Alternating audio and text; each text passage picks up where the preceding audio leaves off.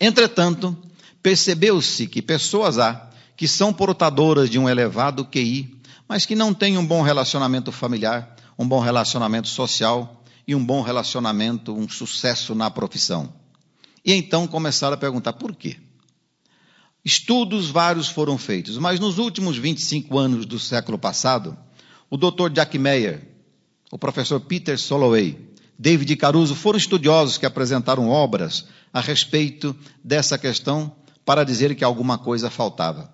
Entretanto, nós tomamos conhecimento desses estudos a partir de uma obra monumental publicada por um professor de Harvard chamado Daniel Goleman, que ficou conhecido como a inteligência emocional. A partir daí passou-se a dizer que o indivíduo precisa sim, para ter êxito profissional e sucesso pessoal, de um alto QI ou de um bom QI, de um bom quociente intelectual. Mas é necessário também que ele tenha um quociente emocional, uma espécie de QE capaz de dar a ele condições de um bom relacionamento na vida pessoal, na vida social, na vida familiar. E essa ideia da inteligência emocional acabou tomando conta dos últimos 20 anos, mudou os processos educacionais e mudou a maneira em que as pessoas veem os profissionais, veem os homens na sociedade. Entretanto, mesmo assim, começou-se a perceber que pessoas há que são portadoras de um elevado QI, que têm um Q, um consciente emocional bem desenvolvido, mas que ainda assim têm problemas de relacionamento familiar, problemas de sucesso profissional e de êxito no relacionamento social. E aí nós podemos tomar conhecimento de estudos maravilhosos feitos no final do século passado. Na Universidade de Los Angeles, Dr. Michael Persidian publicou obras maravilhosas a respeito dessa questão. Depois tivemos o sueco Viktor Frankl, que publicou também uma obra muito interessante. Mas tivemos estudos de um indiano chamado Vilayanur Ramachandran, que passou a dizer que apenas um QI e apenas um quociente emocional não são suficientes para fazer do homem um homem integral. E acabaria cabendo a uma mulher, uma física quântica, a doutora Dana Zohar, que acabou se especializando em filosofia e psicologia por necessidades pessoais, acabou competindo a ela publicar junto com seu marido, um neurocientista, o Dr. Ian Marshall, três obras maravilhosas e a última delas chamada Inteligência Espiritual, para dizer que o homem integral é aquele que deva ser portador de um alto QI, ou de um bom QI, de um alto quociente emocional, um QE, mas também de um quociente espiritual, um QS. Entretanto, a inteligência espiritual não é necessariamente aquela que leve o homem a acreditar em Deus e a aderir a uma religião. Não.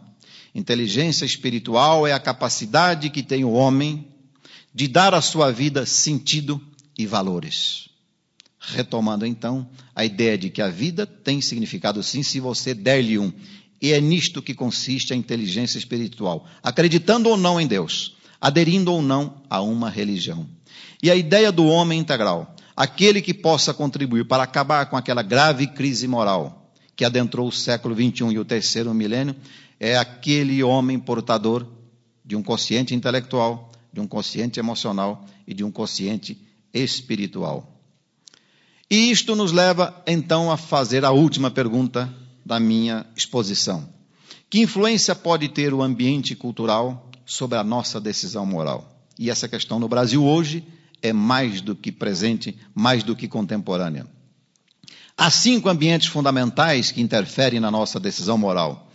Nós temos a cultura familiar, nós somos um pouco daquilo que a família nos ensina. Nós temos a cultura escolar, nós somos um pouco daquilo que aprendemos na escola. Nós temos a cultura social, nós somos um pouco daquilo que é a sociedade na qual vivemos. Nós temos a cultura da religião, nós somos muito daquilo que a religião que adotamos nos impõe ou nos ensina, ou nos convence. E há também a chamada cultura organizacional, que era a palestra que fui fazer lá no governo, porque a ideia era ética no serviço público.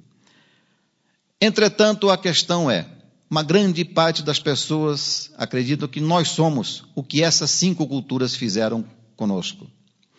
E agora, nessa época de moral conturbada no Brasil, veio à tona uma expressão de Rui Barbosa, publicada em 1914, em que ele dizia assim: De tanto ver triunfar a nulidade, de tanto ver prosperar a desonra, de tanto ver crescer a injustiça, de tanto ver agigantar-se o poder nas mãos dos maus, chegará o dia em que o homem irá rir-se da virtude, terá vergonha de ser honesto e desprezará a honra. Esta frase, essa expressão dita por um Rui Barbosa, parece uma sentença definitiva. E aí eu digo o seguinte: Rui Barbosa manifestou um descontentamento, fez um desabafo, mas ele não está certo. Porque se nós acreditarmos que nós seremos apenas o que fizermos de nós, a família, a escola, a sociedade, a religião e a organização na qual trabalhamos, estaremos transferindo aos outros, a terceiros, a responsabilidade pelos nossos atos imorais, pelos nossos atos não éticos. E é essa mensagem que eu transmiti aos meus amigos do governo. Dizer que eu sou antiético, sou imoral porque trabalho numa estrutura antiética e imoral, é, no fundo, no fundo, dar uma justificativa para a sua própria imoralidade. E o ser humano, quando transfere a terceiros a decisão sobre o que ele vai ser, está renunciando à mais bela das capacidades humanas, a capacidade de pensar. Ele estará renunciando ao seu próprio pensamento. Até a Idade Média, até 1450, o livro era um objeto preso. Todo mundo sabe que 90% da população da humanidade, ali por volta de 1450, era, eram analfabetos. Os 10% que conseguiam se alfabetizar, se quisessem ter acesso a um livro numa biblioteca, deveriam chegar à biblioteca, alguém pegaria o livro e leria. A leitura era proibida, o livro era preso. Foi necessário libertar o livro, a própria Bíblia que não podia ser lida pelas fiéis, elas eram lidas pelos sacerdotes, pelos intérpretes, os monges. O livro teve que ser libertado para que a humanidade saísse do obscurantismo que foi a Idade Média. A ciência se desconectou da religião e a humanidade progrediu. E agora é hora de nós tirarmos da prisão o pensamento, o cérebro. Porque se eu aceito que a família, a escola, a sociedade, a religião e a organização na qual trabalho sejam as estruturas que vão definir tudo o que eu sou, que quero ser em matéria de ética, eu estou deixando o meu cérebro preso e não estou a ele tendo acesso para exercer a minha capacidade de pensar. E é exatamente assumir a capacidade de pensar, sem dogmas, sem fanatismos, sem fanatismos como nos propõe a doutrina espírita, e sem preconceitos, que está a nossa capacidade de criar para nós um conjunto de regras morais, a acreditarmos que a ética de virtudes de que falava Aristóteles é a única saída para a felicidade. Por fim, uma única palavra a respeito da questão educacional. Muitas pessoas trabalham na área educacional ou fazendo educação ou se beneficiando da educação. Hoje, a educação moderna tem três funções fundamentais.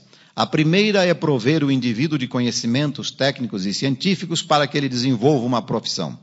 A segunda é prover o indivíduo de conhecimentos e informações para que ele seja um bom cidadão, entendendo como tal a sua capacidade de relacionar-se com outro ser humano e com o meio ambiente, até para acabarmos com aquela ideia da destruição. Mas há uma terceira função da educação que, já, que é nova e que vem sendo adotada muito vagarosamente pela sociedade que é a educação como instrumento de desenvolvimento da inteligência espiritual. A capacidade que têm os processos educacionais de oferecerem as ideias, as informações, as reflexões, para que o indivíduo seja moralmente evoluído, para que o indivíduo consiga dar à sua vida sentido e valores. Porque sem isto, parece que a resposta de por que ser moral acaba, acaba ficando um tanto difícil.